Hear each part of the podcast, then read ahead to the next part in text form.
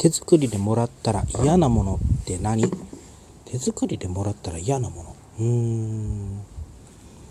何でしょう。なんかあのー特に嫌なものってのはないけどかさばるのはちょっと嫌かなって気はしますね。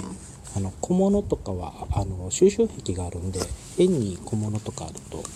集めたくなったりっていうことはあるのでこんな感じかなえ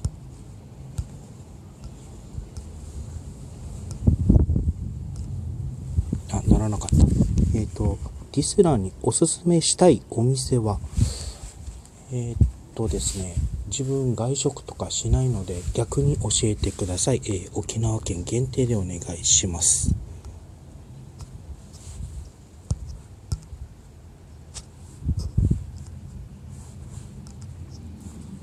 えーなんで大人になると虫が苦手になりがちなの？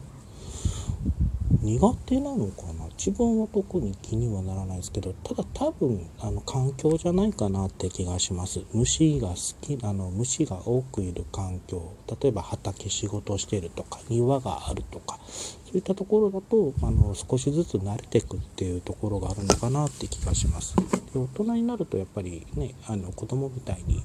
あの公園で遊んだりとか土いじりするとかそういったことがなくなるのでそれで苦手になってくんじゃないかな、まあ、慣れがなくなってくる。っていうところじゃないかなって気がします。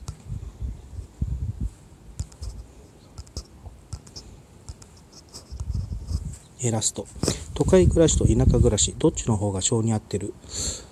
えーとですね。今今地元にいるんでで田,、まあ、